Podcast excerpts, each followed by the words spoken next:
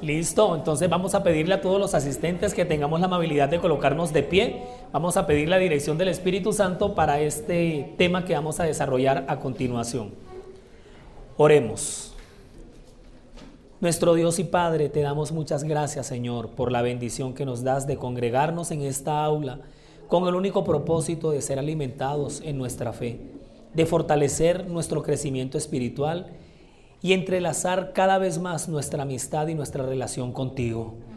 Señor, conmemoramos una fecha muy especial en la historia denominacional de tu pueblo y estamos aquí dispuestos para ser enseñados como niños, para que tu Santo Espíritu, tomándonos desde la base, desde un punto cero, como si no supiéramos absolutamente nada y simplemente empezar a aprender, nos reunimos para saber cómo fue que al final del tiempo, en el tiempo del fin, tu mismo brazo con la vara de la profecía levantó a este remanente de los últimos días. Bendiciones que te rogamos, Señor, en el nombre de Jesús. Amén. Tengan la amabilidad de tomar asiento. Hola, muy buenas tardes para todos. ¿Cómo están? Un saludo muy especial. Nuevamente nos encontramos aquí en esta aula. Ayer también estuvimos desarrollando un tema y ahora nos congregamos para que, según la agenda, desarrollemos el tema que lleva como título Los 178 años del juicio investigador. Hoy estamos conmemorando una fecha patria. Hoy es prácticamente como un 20 de julio para la independencia de Colombia. Bueno, para la iglesia remanente es el 22 de octubre, 178 años. Así que al final nos vamos a dar un beso, un abrazo, una felicitación unos con otros, porque hace, hace 178 años la historia de nuestra salvación entró en una fase definitiva. Entonces, como lo habíamos expresado en la oración y lo había estado hablando ahí por ahí con, con mi hermana, hagamos de cuenta que nosotros entramos aquí como que a una cátedra cero, así como cuando uno llega a la universidad primer semestre, la primera materia que uno entra y uno dice, ay, ¿cuál es la primera, la primera materia que van a dar? No, principios de la administración pública. No, hombre, yo no sé nada de eso. Bueno, pues para eso llegó uno, para aprender. Entonces, estemos aquí como si no sabemos nada. Muy bien. Bueno, tampoco nada, porque tenemos una base en nuestras creencias, ¿sí? Por lo menos tenemos una noción así de las, de las cosas espirituales y de lo que hemos escuchado y nos ha formado la sociedad y la iglesia también y la escuela con respecto a la religión. Perfecto. Así que vamos en estos momentos a conectarnos con esta fecha denominacional, esta fecha de conmemoración, no sin antes... Eh, invitarlos porque muchas personas me han estado preguntando que estos contenidos nosotros dónde los subimos. Muy bien, nosotros tenemos eh, un ministerio electrónico que tiene presencia en muchas redes y canales. Entonces, si usted en estos momentos se va a su celular, y por ejemplo, el canal que tenemos en YouTube, que es como una de las, de las plataformas o redes sociales más, como más asequibles, usted nos encuentra en todos lados con este nombre la historia profética del mundo. Estamos en Spotify, estamos en Google Podcast, estamos en Instagram, en Facebook y andamos ahora todos chicaneros porque ahora estamos en TikTok. Entonces estamos subiendo contenidos ahí todas las semanas. Muy bien, especialmente los sábados a las 3 de la tarde hora de Colombia. Entonces usted busca ahí en YouTube, por ejemplo, busca, usted escribe la historia profética del mundo y les, lo mismo en Spotify o en los canales que les he dicho. Ahí tenemos entonces nuestras cuentas y nuestros perfiles y usted va a encontrar nuestro contenido.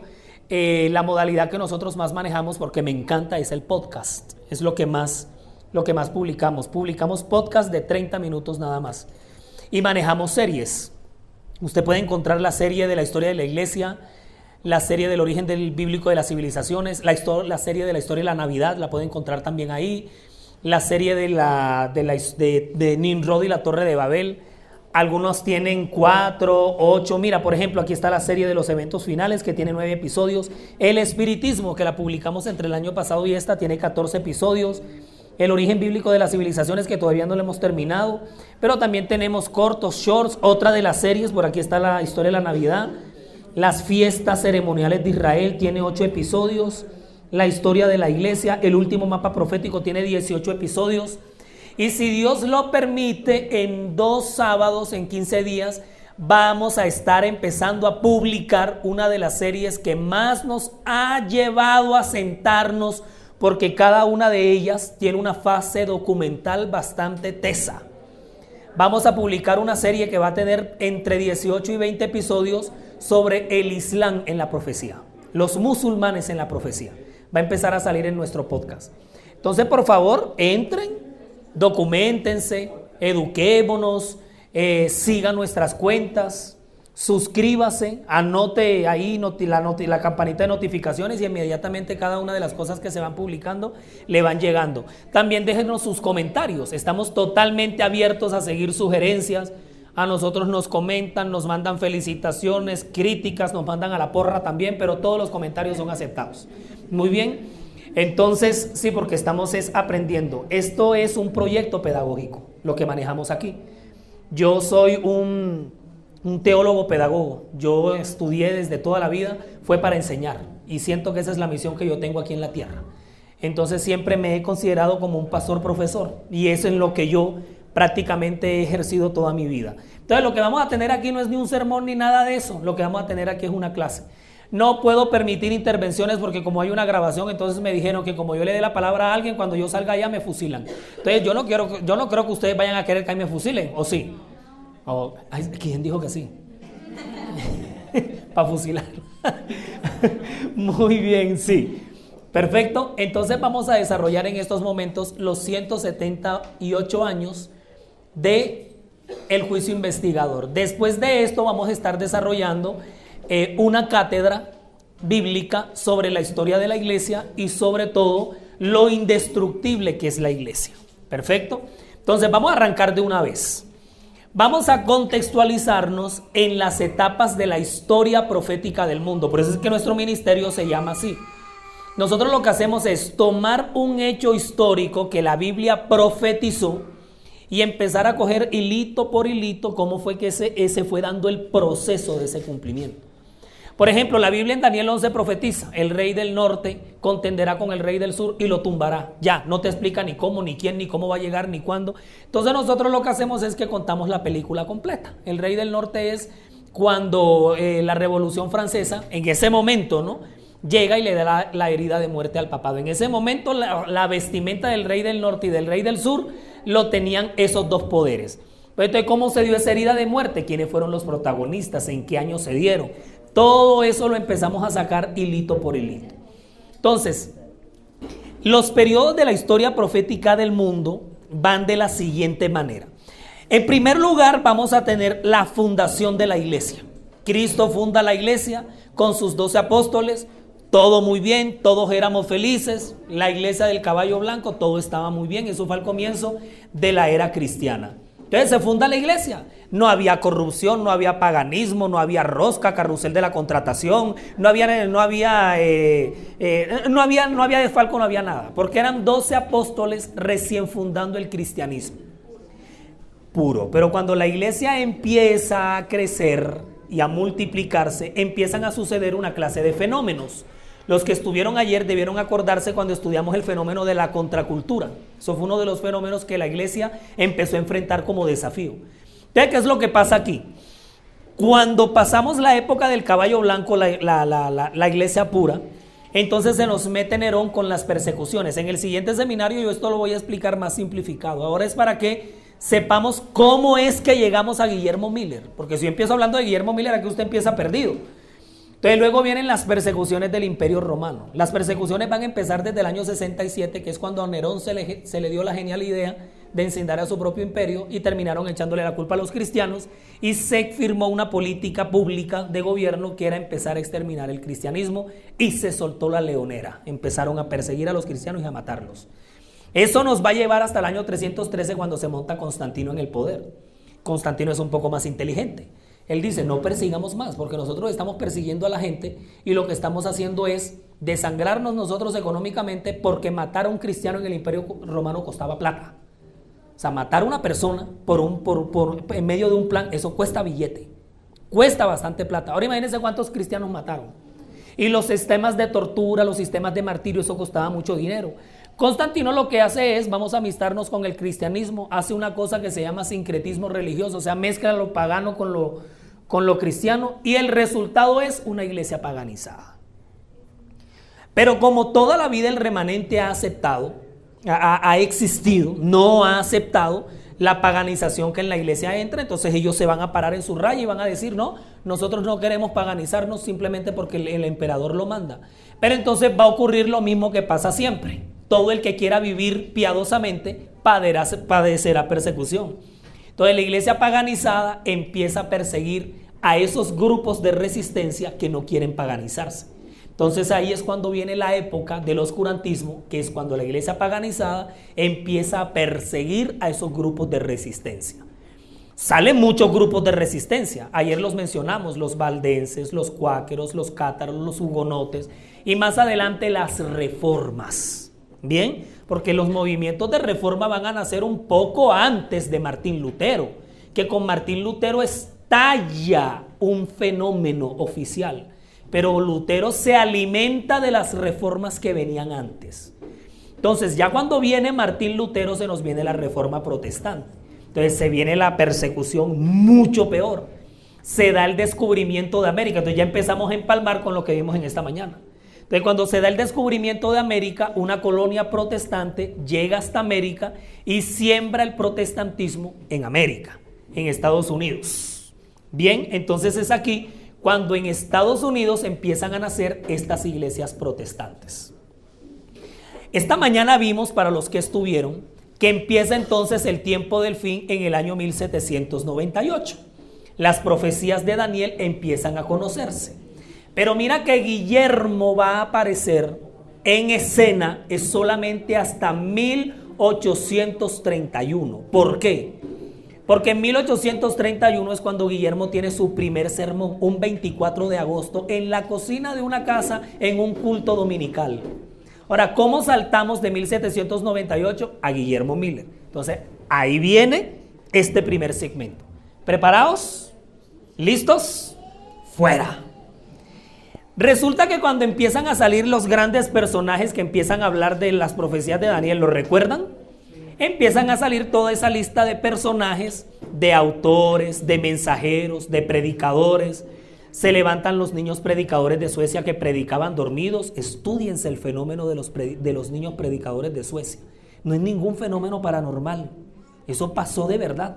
Eso ocurrió porque las profecías de Daniel se estaban conociendo y Dios empezó a valer de muchos medios. En el continente africano se levanta David Livingstone para, para, los Países Bajos, para Irlanda. Se empiezan a levantar personajes como Luis Gousen en Dinamarca, Eduardo Irving en Inglaterra. Es decir, la lista es grande. Esta mañana nosotros hablábamos de Manuel Lacunza aquí en Sudamérica, pero a quien Dios va a utilizar, a, a los demás él utilizó, pero se necesitaba la chispa, se necesitaba el prócer, se necesitaba el elemento. Bueno, George Patton, también José Wolf, que es el misionero universal, pero la chispa, el cortocircuito, a quien el Señor va a utilizar, es a un hombre con una gran sensibilidad, norteamericano, Guillermo Miller, con una gran sensibilidad por las cosas espirituales y un hombre que tiene una curiosidad insatisfecha. Yo no sé si aquí entre este público habrá una persona muy curiosa. ¿Alguien es muy curioso aquí? Que se pregunta todo, que sale al patio de su casa y dice, oiga, ¿por qué la luna es así?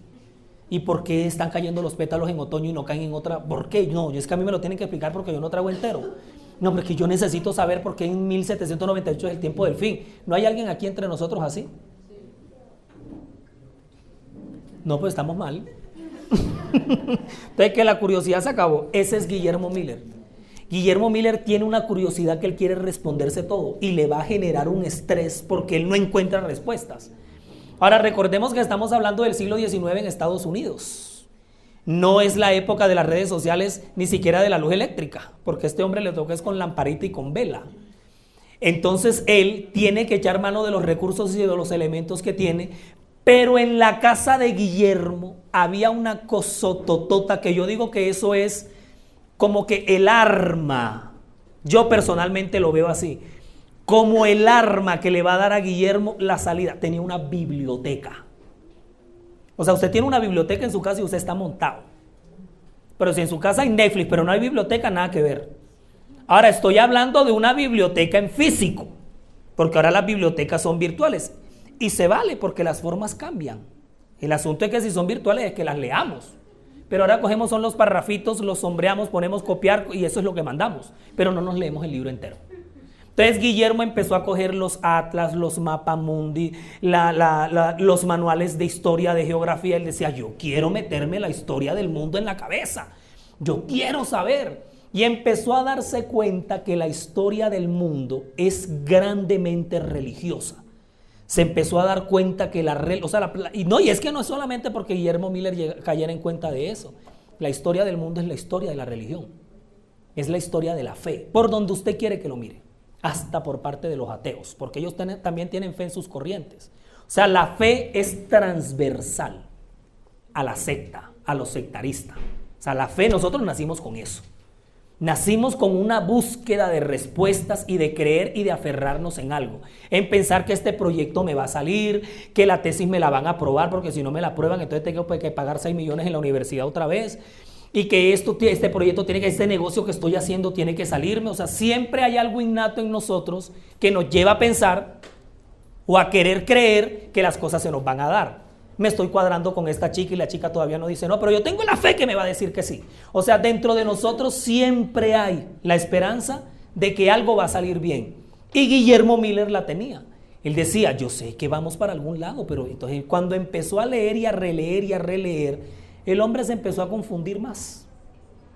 Ahora, ¿a qué cuerpo religioso pertenece Guillermo Miller exactamente? Guillermo Miller en la búsqueda de conocimiento empieza a buscar, a leer y a visitar de todo. Este hombre llegó incluso hasta simpatizar con la masonería, porque Guillermo buscó respuestas por todas partes. Y algo le decía a él que por la puerta de la fe tenían que llegar las respuestas que él buscaba. Hasta ese entonces, hay muchas iglesias que no existen. Los testigos de Jehová van a llegar mucho después. El movimiento pentecostal se va a levantar mucho después. Eh, los mormones. Pero en la época de Guillermo ya existe la religión wesleyana, Juan Wesley. Existe también la conexión cristiana. Ya empezaban a nacer los bautistas. Ya estaban montándose los metodistas. Ahora, todas esas religiones en Estados Unidos, ¿de dónde venían? Pues de la semilla que nos dejaron los padres peregrinos cuando huyeron de Europa. Bien, entonces ahí empezó el gran boom del despertar protestante en Estados Unidos. Y empezaron los teólogos, los pastores a montar sus corrientes.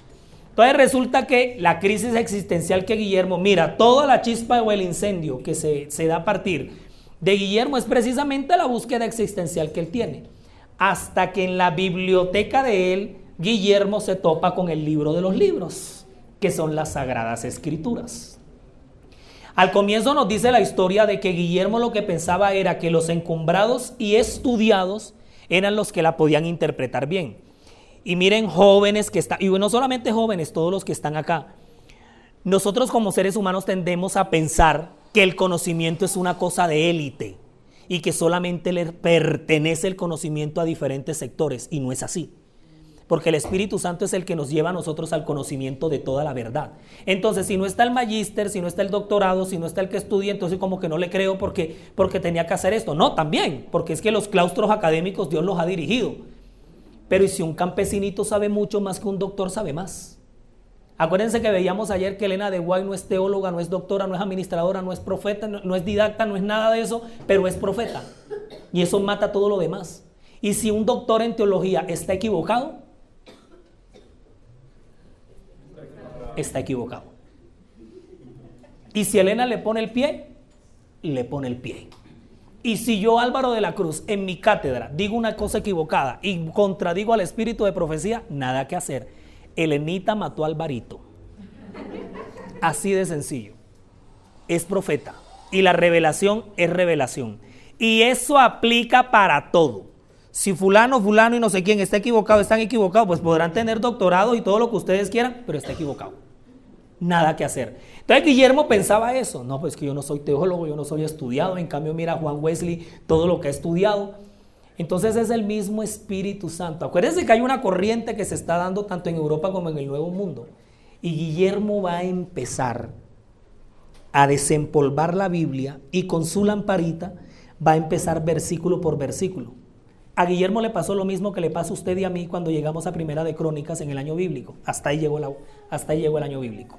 ¿Sí? Entonces usted como que retoma las baterías y cuando empieza otra vez allá que es de las cinemías, empiezan a hacer una lista, usted dice, no, esto no es para mí. Yo como que me adelanto en los salmos. Entonces Guillermo empezó también a coger la Biblia, versículo por versículo, y se empezó a dar cuenta que la cosa era compleja, bastante compleja, para comprender a su nivel. Pero llegó a comprenderla hasta que él se hizo una promesa. Y él dijo, yo no voy a pasar un libro, ni siquiera un capítulo o un versículo, si yo no entiendo esto a cabalidad.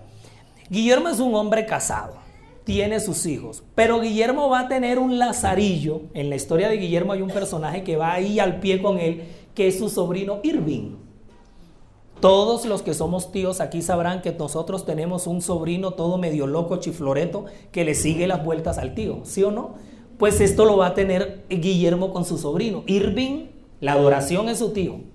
Él le encanta todo lo que su tío hace, lo que él explica cuando él lee y él le contaba las mil y una noches los clásicos de los persas, de la literatura griega. O sea, para Irving su tío Guillermo va a ser un héroe. Y él se empieza a dar cuenta cómo Guillermo su tío empieza a sumergirse en la Biblia.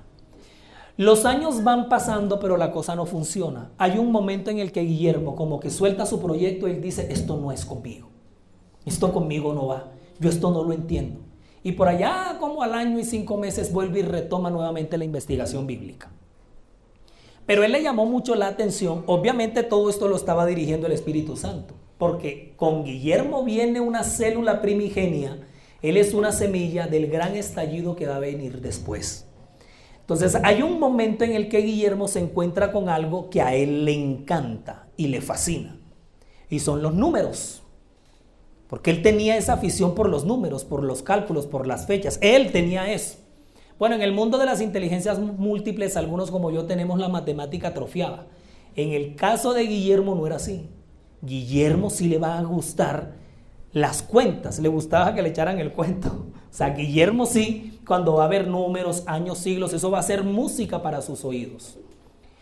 Y cuando él se encuentra que Dios le dice a Abraham en el libro de Génesis que Israel va a estar esclavo en Egipto. ¿Por cuánto tiempo? ¿Alguien recuerda? 430 años. Entonces a Guillermo le pareció pues lo último en aritmética bíblica. Dijo, 430 años. No, si Dios dijo que era así, es porque era así. Entonces él empezó a darse cuenta que la Biblia manejaba secuencias de tiempo. Por ejemplo, el tiempo que duró el diluvio, los 120 años de predicación. Y no salía del Génesis, porque Guillermo a nivel empírico hizo un postdoctorado en Génesis. Claro, es que él se propuso a no pasar un libro y un capítulo. Entonces él en el Génesis duró muy estancado. Que yo pienso, ¿no? Que esa va a ser una gran base para él entender todo lo demás. Porque en Génesis tenemos el inicio. Entonces él le dio al Génesis y él se empecinó en el Génesis y le gustó que la Biblia manejaba un contexto histórico y cuando él se encuentra con ciudades que la Biblia menciona, Ahora recuerden que un poquito antes de Guillermo se empezaron a dar las primeras excavaciones arqueológicas que van a protagonizar los franceses y los ingleses. Porque los franceses y los ingleses en su ateísmo y en su delirio, ellos van al Medio Oriente, a las tierras bíblicas y empiezan a desenterrar para ver si lo que la Biblia decía era cierto y se encontraron con que era cierto, porque se encontraron con una cantidad de ciudades enterradas, se encontraron el código de Hammurabi, que eso venía desde los tiempos de Babilonia, se encontraron con la piedra de Rosetta y una cantidad de cosas que la Biblia mencionaba. Por ejemplo, hay una ciudad que la Biblia solamente menciona, que es Eridú, que es una antigua ciudad en Mesopotamia. Y la arqueología tomó base la información bíblica para eso. Entonces Guillermo se empezó, él cada vez que encontraba el nombre de algo, él iba a las enciclopedias esas que yo les mencioné y él empezaba a buscar, ah, esto quedaba en tal parte y él empezó a armarse un gran mapa. O sea, el hombre se armó la película y en la película se metió y nadie lo sacó. Entonces cuando él encuentra que hay secuencias de tiempo, él dice, estos tiempos no pueden estar aislados. Aquí tiene que estar pasando algo con esto. Y cuando encuentra que Noé predica 120 años, Fidedignamente fue así, fueron 120 años. Cuando se da cuenta de la esclavitud egipcia, él tenía unos, unos, los atlas y las enciclopedias que él tenía se van dando cuenta que el trasfondo histórico del mundo va cotejando lo que la narración bíblica nos va relatando. Lo que pasa es que, por ejemplo, el ministerio que nosotros estamos promoviendo, nosotros lo que hacemos es tomar la Biblia, estudiar su contenido, pero estudiamos lo que está alrededor de ella. Y nos empezamos a dar cuenta que la historia universal o la historia del mundo ha sido el vehículo a través del cual ha viajado el mensaje de Dios. O sea, no ha sido lo contrario. O sea, Dios se vale de un carro y ese carro se llama la historia. Y en ese carro viaja el mensaje de Él. Y ese carro que Él maneja viaja para donde Él quiere. Entonces, cuando Guillermo se encuentra con los 70 años de cautiverio en Babilonia, se da cuenta que la historia, precisamente, año 605, incursión de Nabucodonosor en Babilonia, año 535, ve, pasaron 70 años. La estatua de Daniel II para, para Guillermo Miller, vea, es que en ese entonces no existía el escáner, pero yo creo que Guillermo ha podido tener ahí la estatua de Nabucodonosor pegada al frente de la cama de él, para que cuando se levantara él viera semejante afiche. O sea, hoy en día la gente tiene a Justin Bieber, a Silvestre Dangón. En la época de Guillermo, si él hubiera tenido el afiche de un, de un entre comillas, ¿no? De lo más parecido a un ídolo, yo creo que hubieran sido todos estos diagramas. Bueno, después ellos, cuando ya vienen los primeros mileristas, van a empezar a hacer todos estos diagramas. Y él se da cuenta que la profecía de la estatua de Daniel 2 es una cosa totota y el hombre vuelve. Y aquí es cuando llegamos a Daniel. Aquí es cuando llegamos al libro de Daniel. Pero él en números duró mucho tiempo. Ustedes saben que en números se hacen muchos censos. Cuando el pueblo de Israel entra a Canaán, se dice que los levitas eran tantos, que los abulonitas eran tantos, que todas las tribus tenían X cantidad de, miembros. Y después, cuando se hace el censo de David, él encuentra que esa estadística no concuerda. Él dice, oye, pero ven acá, si cuando entramos a Canaán eran 12 mil simeonitas, ¿y por qué yo después encuentro 7 mil? ¿Y cómo fue la cosa? El hombre empezó a releer para ver dónde fue que esta gente perdieron tantos miembros. Y vamos a ver que los simeonitas fueron una de las tribus más sinvergüenzas que tuvo Israel. Ellos protagonizaron muchos actos de apostasía. Y con cada acto de apostasía, ¿qué hacía el Señor? Mandaba una reprensión, se moría un poco de gente y por eso es que los simeonitas bajaron tanto de miembros. Por eso existe un libro que se llama Números porque él empieza a mirar todo lo que son estadísticas y no, cifras. Entonces por eso es que usted dice, oye, pero aquí eran tantos y por qué tanto. Claro, si un día hubo, el Señor abrió la tierra y se murieron 24 mil, ah, claro, y, y 3 mil eran de aquí, 2 mil eran de allá, 5 mil eran de acá. Ah, con razón, cuando ellos quisieron tomar la tierra ya no eran los miles que estaban. Entonces, todo lo que a Guillermo le arrojaba una cifra. Es decir, imagínate tú a un administrador de empresas escudriñando la Biblia. Imagínate un contador escudriñando la Biblia. Imagínate un pedagogo escudriñando la Biblia. Cada quien desde su disciplina o de su fuerte se engancha por algún lado. Por eso es que hay algunas personas que también de acuerdo a su personalidad, pero la Biblia se escribió para todos y para todos tiene respuesta. Y a Guillermo las respuestas le empezaron a llegar. Cuando nos encontramos con Daniel 8:14, aquí se vino la buena. Claro que ya Daniel desde los versículos anteriores ya nos venía hablando de profecías de tiempos exactos. Pero a Guillermo lo trastornó mucho que Daniel 8:14 le hablara primero de un periodo de tiempo tan largo. Y segundo, que cuando esos 2300 años terminaran, dice que el santuario sería purificado.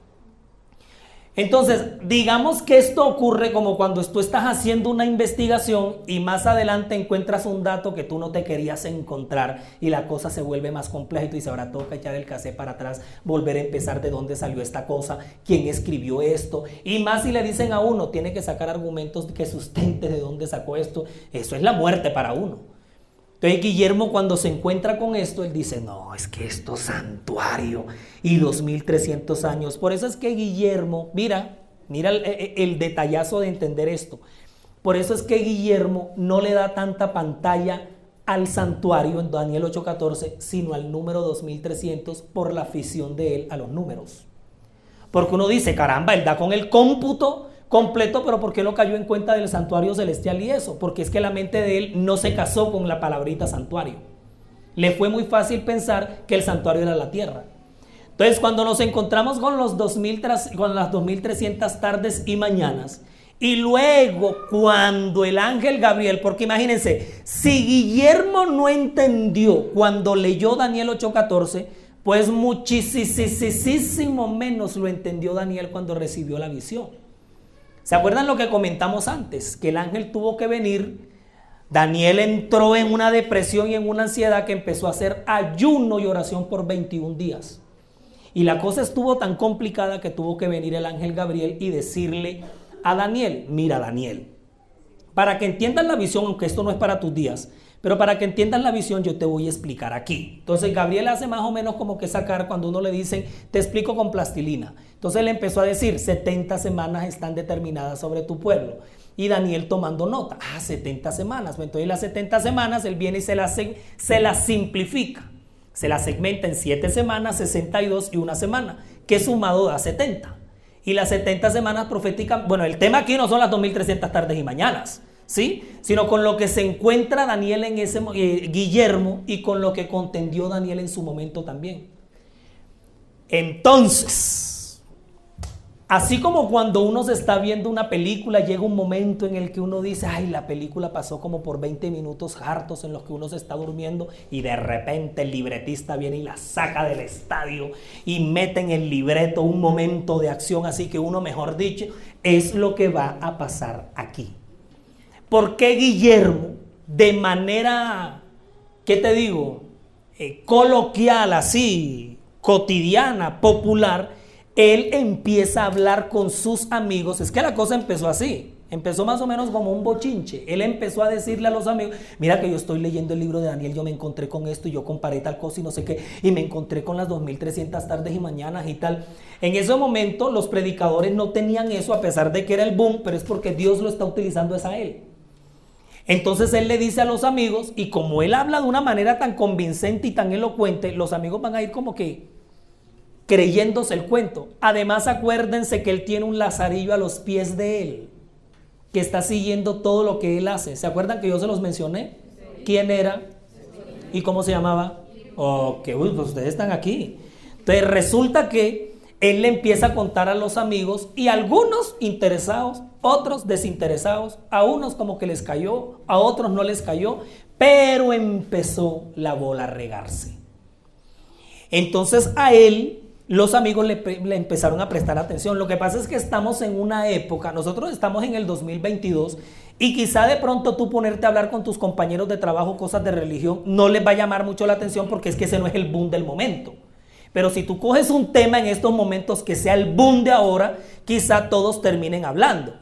Eso es como cuando usted va al trabajo y usted dice, ay, mira que van a haber unas protestas en contra de Gustavo Petro, ¿cierto? Y el otro le dice, uy, sí, verdad, están proclamadas unas protestas para allá, para el 23 de octubre y no sé qué. No, pero terrible, ¿no? Y el otro decía, no, pero es que la gente también se queja, primero dándole bombo a él y ahora que llegó al poder. Y el otro día, el otro que está allá al lado suyo le dice, sí, sí, sí, sí, sí, pero hay que tener en cuenta que el hombre está haciendo cosas buenas. Y el otro viene y le dice, no, señor, un momentico, ¿cuáles cosas buenas? Entonces se forma el jaleo y la cosa ahí.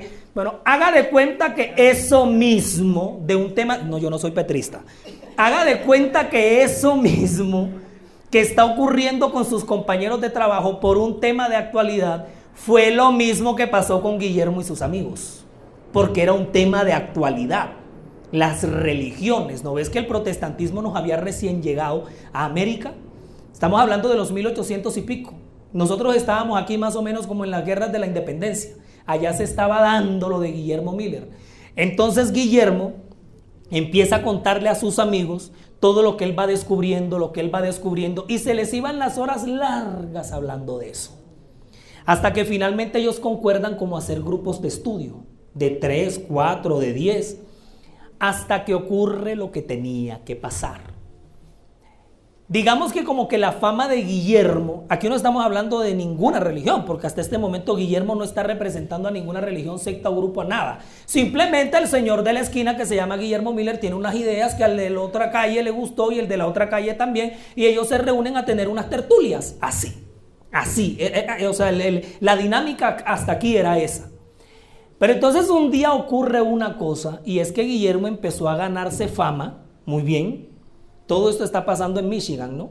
en Battle Creek. Entonces todo, él empieza a ganarse la fama porque mira, ese señor tiene unos temas, pero wow, tesos y, y él eh, se le nota el conocimiento, él está hablando y cita la Biblia y tal. Ustedes saben que no es lo mismo hablar de la Biblia que citarla. Cuando uno empieza a escuchar a una persona que te dice, porque en Filipenses 4 no sé qué cosa, no sé qué, y acuérdate que Éxodo tal, tal, tal, uno queda embobado y uno dice, wow, qué autoridad, porque tiene la Biblia en la cabeza. Entonces, por eso Guillermo conectaba fácilmente a la gente, porque él tenía aquí todo lo que él había creado.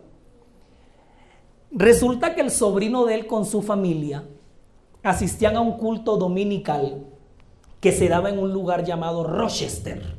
Eso está en Nueva York.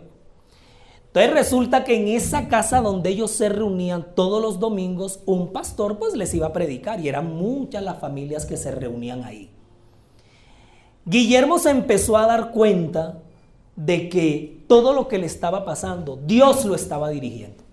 Y él empezó a encontrar respuestas a sus crisis, y incluso ya la crisis existencial como que se le pasó, porque en el camino le empezaron a abrirse otras puertas y otras preguntas y él se interesó en otras cosas más. Entonces él le dice, no, Señor, si esto viene de ti, por Dios, la esposa le decía, ahora, pero Guillermo últimamente ora mucho, ora demasiado. Cada vez veo que él ora más. Y los hijitos también le decían a la no, sí, mami, ¿verdad? Mi papá se encierra. Ahora ora, antes leía más, ahora ora más. Porque llegó un momento en el que él sintió sin que nadie lo pusiera en tela de juicio de que algo estaba por pasar con lo que él estaba haciendo. Para esta altura él todavía no había dado con la fecha de 1844. Digamos que el estudio de, de Daniel 8:14 lo llevaba en curso todavía. No había llegado exactamente a la conclusión de una fecha. Pero entonces él se pone a orar en su casa. Y él le dice, Señor, si esto viene de ti, si todo lo que tú me estás revelando el mundo tiene que conocerlo, o por lo menos la cuadra donde yo vivo, pues ábreme las puertas tú y dame los medios. Así como los que están aquí en este congreso de GYC, que le dicen al Señor, Señor, donde tú quieras, llévame. ¿Qué tal que cuando el congreso se acabe le digan, usted va para Siria?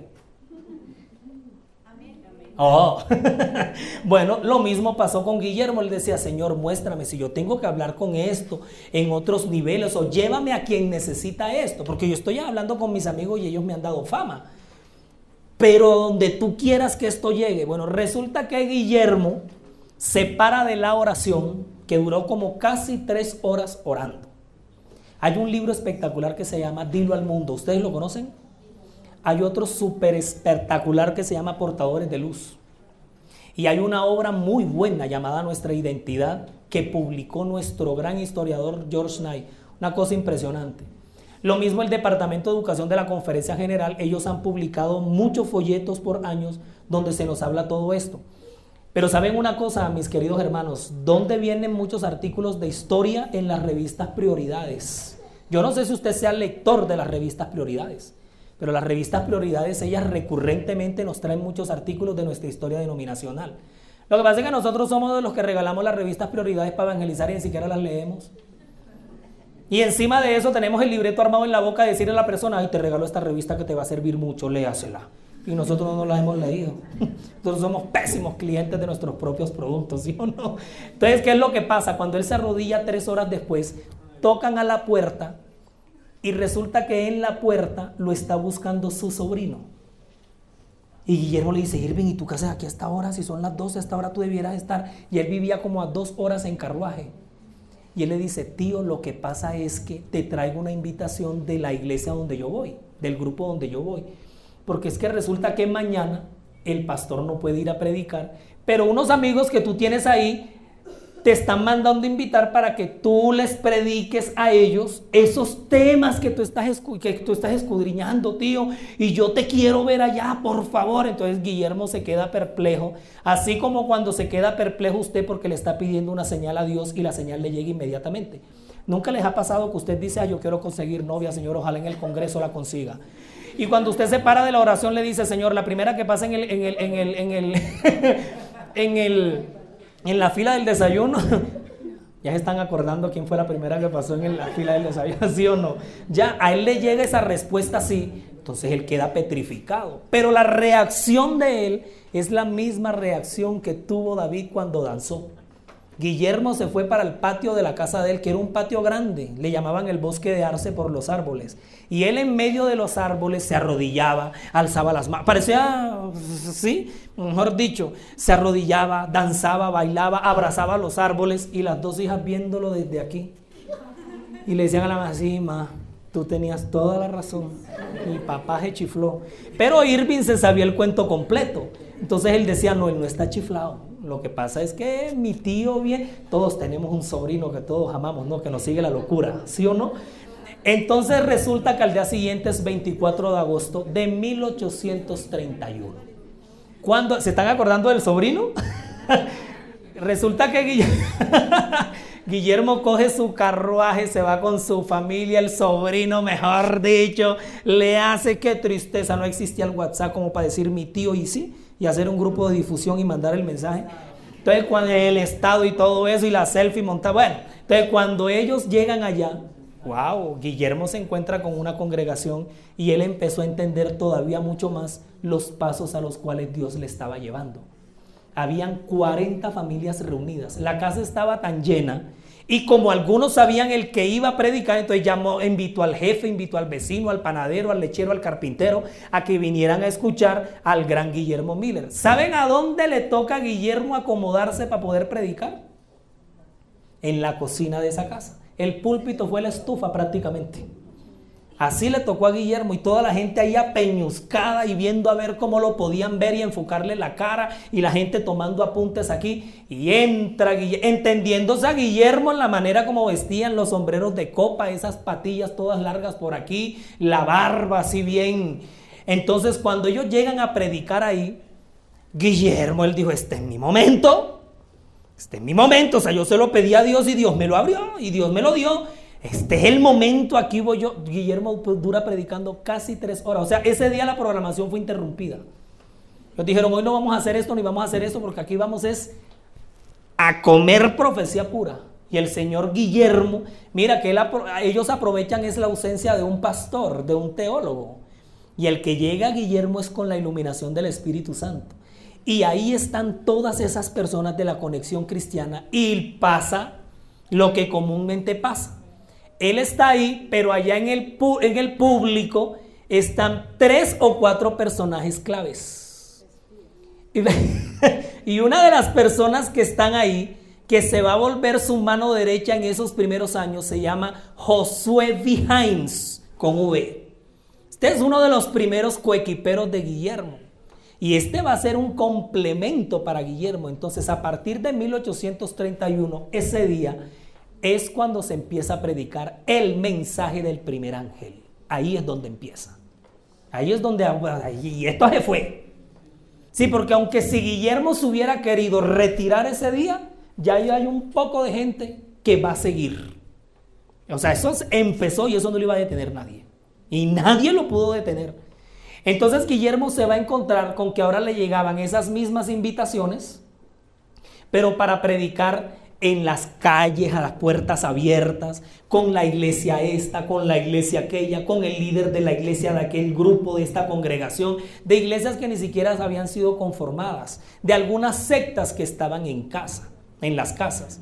Entonces la fama de Guillermo se va a extender en el vecindario. Muy bien, y el sobrino eso daba vuelitos, saltos, porque su héroe, ¿no? Entonces resulta que cuando él empieza a predicar más, más, más y más, el grupo de estudio de profecías que él tiene va a empezar a crecer. Entonces ya van a ser otras mentes las que van a aportar. El papel clave de Josué B. Himes aquí es clave.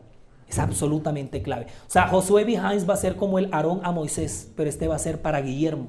Porque él va a ser un complemento grande para él. Josué B. Himes es el que empieza. Nosotros no estamos dejando nada escrito. Nosotros estamos en hable, hable, hable, hable y hable. Si a nosotros nos piden un folleto, un pasquín, ¿nosotros qué vamos a hacer? Es cuando empiezan a darse los primeros brotes para crear la literatura propia. Pero también se nos viene Sylvester Bliss y Jorge Stors, que esos andaban juntos y revueltos. Sylvester Bliss y Jorge Stors son los que van a empezar a diseñar. ¿Se acuerdan los diagramas esos que nosotros hemos visto por años? Donde están las profecías de, de tiempo, las bestias de Daniel 2, las bestias de Apocalipsis, la gran ramera, la estatua de Nabucodonosor. Eso se lo debemos a esos dos muchachos. porque ellos empiezan a hacer ya lo que son las primeras impresiones y empiezan a hacer los primeros folletos. Los años va pasando, porque entre 1831 y 1844, ¿cuántos años hay? Esos 13 años fueron benditos. Entonces, cuando esta gente empieza a conformar su corriente, ya podemos empezar a hablar de movimiento milerita. ¿Qué es movimiento milerita? Es una corriente teológica, bíblica, congregacional, religiosa, como usted le quiera llamar, de los seguidores de un tal Guillermo Miller. Con decirte que Guillermo recibe una de las grandes invitaciones de su vida. Resulta que en un pueblito, en Battle Creek, Michigan, hay una calle larga, bueno había, que le decían la calle Casco. Resulta que a Guillermo le decían, vamos a tener una serie de conferencias con usted basadas en Daniel y Apocalipsis. Entonces ellos armaban el paquete, se iban con sus pasquines, sus afiches. Esos afiches les cayó lluvia, sol, tierra, arena y donde quiera que iban, abrían el mismo, el mismo afiche. Todo el mundo le metía las manos, eso estaba rayado, subrayado que de hecho hay unas réplicas en el Museo de la Universidad de Andrews. Un día de estos que usted esté desocupado se vaya un fin de semana ya, sí, lo invito a que pase por el Museo de la Universidad de Andrews y ahí van a estar las réplicas de todas esas bestias, están en yeso, en cerámica y esos... Es una cosa espectacular. Entonces, cuando ellos llegan a la calle Casco, que duran casi un mes, porque aquí las, los ciclos de conferencia duran mucho, duran demasiado. Entre las muchas familias que abarrotan las calles que están ahí, está la familia White. ¿Sí? Está el señor Roberto y está su señora esposa que se llama, ¿cómo? ¿Alguien recuerda? Eunice. Y resulta que ellos tienen a sus hijos entre los cuales está la adolescente Elena. Elena queda electrizada con el discurso de Guillermo Miller. Yo no sé si ustedes tienen el testimonio para la iglesia tomo uno, el uno. Bueno, es muy común que la gente tenga el testimonio tomo uno, porque por ahí es donde uno empieza, o sea, nada que hacer. Ya usted no le va a comprar el 4 antes del 1. Entonces, es muy común que los adventistas tengan el tomo 1, 2, 3, ya como que del 4 en adelante va cambiando la cosa, no alcanzó la plata. Otros tienen la colección completa. Cuando usted se estudia en el testimonio tomo 1, sí, porque hay otros relatos en primeros escritos pero en testimonios para, especialmente, son como unas 50 páginas, donde Elena describe ya después, cuando es profeta, la experiencia de ella a partir de esa noche en adelante, ese relato de ella toca el alma, porque yo no sé si ustedes han dado cuenta, pero el espíritu de profecía es muy sugestivo. ¿Ustedes no se han dado cuenta en los libros? Usted se lee los escritos de Elena de Guay y eso le atraviesa el alma a uno. Eso es una cosa que parece que esa letra impresa ahí tuviera un poder. Bueno, es el poder del Espíritu Santo. Pero y hasta lo hace a uno, ¿qué te digo? Sensibilizar. Uno con el espíritu de profecía no discute. Uno no pelea. Uno pelea con la gente, pero póngase a leer un libro de Elena de Guay y usted no pelea. Y más cuando le está diciendo, llegamos a la iglesia y estamos peleando con el ego y hay algunos que tienen el ego súper subido. Pelee con eso. A menos que usted tenga el ego muy alto y no quiera pelear. Pero el, el, espíritu de profecía es muy, muy sugestivo. Lo coge a uno que lo deja entre la espada y la pared y uno no tiene para dónde agarrar. En ese tomo uno de testimonios para la iglesia, ella en cerca de 50 páginas, ella narra la experiencia de todo lo que ella vivió y cómo se estremeció. Porque no era, ya decía, no era la elocuencia del discurso de Guillermo Miller era el poder del mensaje que Dios le estaba enviando a esa generación. O sea, ellos quedaron convencidos. Ahora acuérdense que la familia White, ellos sí se congregaban. Ellos eran miembros de una iglesia. Ellos venían de la iglesia metodista. Y el señor Roberto era un líder activo. Ellos eran conocidos en la iglesia.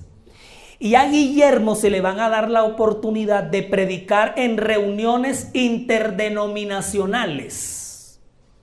Ojo con ese detalle. A él se le va a dar la oportunidad de predicar donde hay grupos de gente, donde usted encontraba 50 bautistas aquí, pero detrás de ellos habían 30 de la conexión cristiana. Y de repente la que a la izquierda tenía unos de la iglesia de los bautistas del séptimo día, a otros de los bautistas del primer día, tenía personas de la iglesia católica que no eran muchos, tenía wesleyanos que estaban ahí, protestantes calvinistas, o sea, eran reuniones interdenominacionales. Yo no sé por qué nosotros hoy en día le tenemos miedo a que nuestros representantes vayan a predicar o por lo menos den la cara por la iglesia en los concilios ecuménicos. Eso no tiene ningún pecado. Cuando nosotros, cuando ni Dios lo quiera, se negocian los principios y las creencias, ahí sí estamos graves. Pero si a mí Dios me da la oportunidad de soltarme un grupo denominacional en un congreso, ¿ustedes creen que yo voy a decir que no? ¿Y usted va a decir que no? ¿Ah? Es una oportunidad que se abre. Y a Guillermo le sonó la flauta. Porque la cosa le dio resultado. Porque de una reunión de interdenominacional de esas, Dios empezó a llamar a la profeta. ¿Qué tal que ellos hubieran dicho, no, eso no es metodista, nosotros eso no vamos? ¿Qué hubiese pasado? Pues otra cosa hubiera pasado, eso sí tengámoslo por seguro. Pero entonces es ahí donde el corazón de los Harmon, de los White, queda tocado. Pero entonces el grupo de estudio de Guillermo, ¡pum!, dan con la cosa. Y es cuando ellos llegan a la conclusión, por allá como en 1838-39, que los 2300 años van a terminar en 1844. Y aquí esta gente pues se les subió la presión, se les bajó el azúcar, les dio diabetes, les dio de todo. Porque cuando ellos dan con la fecha exacta del cumplimiento de la profecía más larga, se llenaron de una ansiedad. Porque ellos decían, pues algo va a pasar, el santuario va a ser purificado, algo va a ocurrir. Y empezaron a sacar los cómputos de las profecías de tiempo y el cómputo les daba otra vez. Y decía, ¿será que estamos equivocados? Démosle, rectifíqueme esa cuenta, por favor. No, no, no, da 1844. Usted ya confirmó bien, usted ya leyó bien. Si 1844 es dentro de poco, es dentro de siete años. No, señor Guillermo, sí, no estamos equivocados. En 1800, no, no, no, venga, présteme ese lápiz para acá. Y empezaba y le daba 1844 otra vez. ¿Y a dónde él daba para decir que sí, sí es cierto, da 1844? Los que están con él ahí ahora empiezan a sacar más. Lo que pasa es que nos, Guillermo, vuelvo y le repito, él es la punta de la lanza, pero detrás de él hay un séquito de personas que le están aportando. Entonces la cosa va a adquirir un plus cuando comienzo de los 40, un capitán retirado de la Marina, que viene de la conexión cristiana, que le llama mucho la atención el fenómeno del grupo millerista, Joseph Bates, el capitán, cuando el capitán Bates entra aquí, se formó el polvero.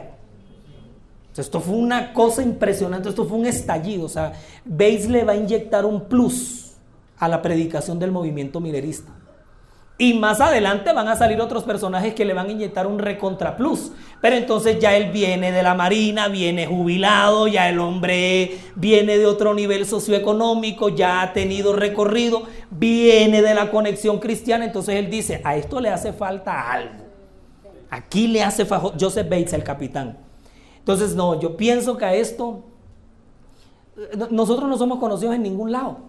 Pues, pero Guillermo no es famoso. Entonces sale Guillermo y dice que yo no soy famoso, pues a mí me conoce mi mamá, mi papá, mi sobrino, mis hermanos, mi esposa. ¿Cómo que yo no soy famoso? No es que este mensaje se tiene que conocer más. Nosotros estamos concentrados aquí. ¿Y el resto de Estados Unidos qué? ¿Y el resto del mundo qué? Entonces más se estresaron. Porque ellos dijeron, si en 1844 va a pasar una cosa y el mundo tiene que saberla, y entonces ¿cómo hacemos ahí? Entonces ahí es donde Joseph veis que tiene tantas conexiones con el sector público es cuando este mensaje, por eso les digo, la llegada de Beis aquí al movimiento milerista es una cosa clave. Y mira que Dios en su tiempo supo en qué momento colocar. Bien, entonces ellos llegan a la conclusión del 22 de octubre y ahí sí encendamos aquí. ¿Cómo es que nosotros llegamos al, o cómo es que ellos llegan al 22 de octubre? Pues 1844 nada que hacer, la profecía decía. De hecho, ellos pensaban que la cosa podría ocurrir entre marzo del 43 y marzo del 44. Es que antes del 22 de octubre hubo como tres fechas que ellos colocaron, o segmentos de fecha. Lo que pasa es que ellos empiezan a tomar, cuando ellos van viendo los tiempos bíblicos, ellos dicen, no tenemos que echarle el casé para atrás. Si se habla de purificación del santuario, entonces empecemos a ver cómo es que era la purificación del santuario. Y ellos se dan cuenta que en el calendario hebreo que utiliza el Antiguo Testamento israelita, que deriva del calendario semita, ellos se dan cuenta que ellos tienen un año religioso organizado con un año civil. El mes de octubre para el israelita, ¿cómo se llama? Que últimamente se ha puesto muy de moda. Tishri. Muy bien, ese es el nombre de octubre. Pero ellos se dan cuenta que los judíos, o por lo menos el, contexto cronológico de la Biblia, junto con Occidente, porque es que, a ver, o sea, caigamos en cuenta también. Ellos están en Estados Unidos, están en el siglo XVIII, están en Occidente, y el material bíblico nos viene desde el Antiguo Testamento, que viene de mucho tiempo atrás, del Oriente Medio, que está escrito en hebreo y que es otro mundo, entonces no podemos aplicarlo igual. Entonces ellos ¿qué dicen? Tenemos que trasladarnos al mundo hebreo, no hay de otra, para poder entenderlo así. Tenemos que tener una mente hebrea para poder entenderlo. Y cuando se meten en el mundo hebreo, aquí se les armó la grande. Porque meterse en el mundo hebreo y sobre todo en la manera de contar el tiempo, hermano, le cuento que usted tiene que, tenemos que ir bien agarrados, porque aquí la cosa es tesa. Empezando que el año hebreo no empieza en enero. Y que ese no es el primer año civil para ellos, sino el religioso y que se encuentran que hay, dos años dentro de uno. Entonces ellos eh, vuelvo y les digo, cuando uno eh, a la mitad de la investigación se encuentra con algo que lo despeluca uno, entonces ¿para dónde tienes que agarrar? Para el principio otra vez. Te dice, otra vez echar el cassette para atrás. Entonces ellos vienen y se dan cuenta que tienen que empezar a sacar el cómputo con el sistema cronológico que tiene la Biblia en el Antiguo Testamento. Entonces nos encontramos con que el año hebreo, listo, tiene 12 meses, pero los meses son de 30 días. Y además que el calendario hebreo tiene un detallito que hay que mirarlo con una lupa así de grande como la que tenía el inspector Gayet, es lunar. Y la luna es la que nos determina aquí los cambios. Y además es estacional. Porque las estaciones del año son las que me determinan a mí también los cambios en las épocas del año. Aquí se tiene en cuenta el otoño, la primavera, el bueno, no tanto el, el otoño y la primavera. Entonces nos damos cuenta que el año empieza para ellos más o menos final de marzo, comienzo de abril, que para nosotros va a ser final de marzo y abril, pero para ellos es Nisan o Aviv. Y que termine en el mes de Lul, que es el septiembre. Y que ellos tienen una fiesta del año nuevo, el Rosh Hashanah, que es el primero de octubre nuestro, pero que por los desfases de los calendarios no van.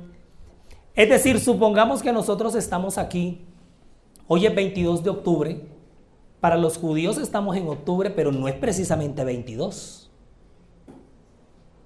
Entonces ellos se encontraron con una cosa aquí bien tesa, o sea, para dar con el 22, y fíjate que para ellos el día de la expiación del santuario es el 10 de Tishri o el 10 de octubre, que es el día que ellos celebran el día de la expiación. Pero entonces para ellos es 10 de octubre, pero para Occidente era 22 de octubre. Exactamente, en la época estacional del otoño. Entonces ellos dicen, pero ¿y cómo, cómo, cómo podemos nosotros aquí? ¿Y esto cómo engrana, cómo sincroniza? Porque tenemos que ver todos los, entre comillas, desfases que tiene el calendario hebreo, que para nosotros es desfase, pero para ellos es normal. Ustedes saben que si para el judío la luna no aparece, no se cambia de mes. Si no hay luna nueva, no se cambia de mes. Y si la luna nueva no aparece cuatro días después del 31 del mes, ¿cómo hacemos ahí? Pero ellos lo entienden y lo manejan muy bien. Entonces había que entenderlo aquí. Señores, por eso el que llega al cómputo, cuando ya ellos están haciendo es congresos grandes y campestres en las, en las, en las carpas, es un personaje clave que es el que prende la mecha y se arma el incendio. Samuel Snow. Samuel Snow es el que toma todo lo que ha hecho Guillermo por años, lo lee, lo reinterpreta, lo reproyecta y él es el que llega al 22 de octubre de 1844. Es Samuel Snow.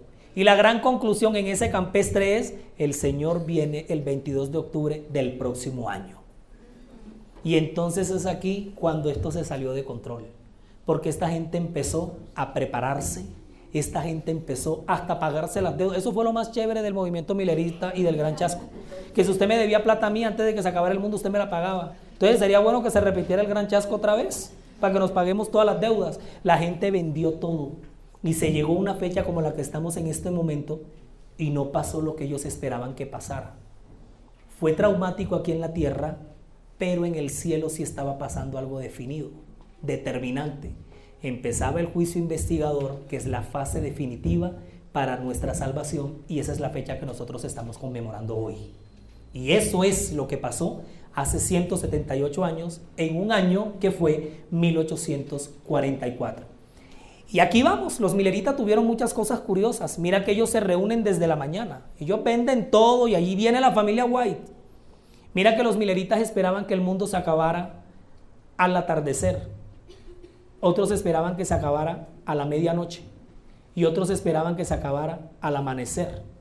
Y resulta que ni al atardecer, ni a la medianoche, ni al amanecer pasó nada pero para ellos. Pero lo que sí ocurrió fue el inicio del juicio investigador, que es la fase definitiva en la historia de nuestra salvación y es lo que todo ser humano debe saber. Cuando nosotros salgamos de este Congreso, después de haber escuchado esto, el mundo que no sabe tiene que conocer por nuestras bocas qué fue lo que pasó en una fecha como esta. Muchas gracias. Dios les bendiga. Vamos a orar de rodillas y le damos gracias a Dios por esta cátedra que nos acaba de presentar donde ojalá hayamos comprendido muchas cosas, o yo no sé si de pronto alguien que quedó más enredado cuando entró, pero démosle gracias a Dios, porque lo que hemos dicho recurrentemente es que el Señor está al control y es absoluto, absolutamente soberano. Oremos. Señor Dios Todopoderoso, cada vez quedamos más perplejos e impactados por la forma como tú dirigiste a tus hijos en el siglo XVIII, en pleno corazón del tiempo del fin. Llamaste a un hombre curioso de sensibilidad existencialista, a quien le empezaste a resolver sus preguntas y le abriste muchas otras más, como nuestro gran pionero denominacional Guillermo Miller, y a todos los demás, Señor, a todas las demás manos aliadas que tú le colocaste para que él pudiese madurar y fortalecer ese gran movimiento que derivó en nuestra amada iglesia adventista del séptimo día. Hoy es una fecha simple quizá para gran parte del mundo, pero en el cielo hay una conmemoración que nosotros no queremos pasar por alto. Y es el inicio del juicio investigador. Nuestro sumo sacerdote, desde esta fecha, ahora intercede por nosotros ante el Padre. Es motivo de celebración y sobre todo de tener mayor seguridad en nuestra salvación. Bendiciones Señor que te agradecemos por este espacio que nos has regalado. En el nombre de Jesús. Amen. This media was brought to you by Audioverse, a website dedicated to spreading God's Word through free sermon audio and much more. If you would like to know more about Audioverse, or if you would like to listen to more sermons, please visit www.audioverse.org.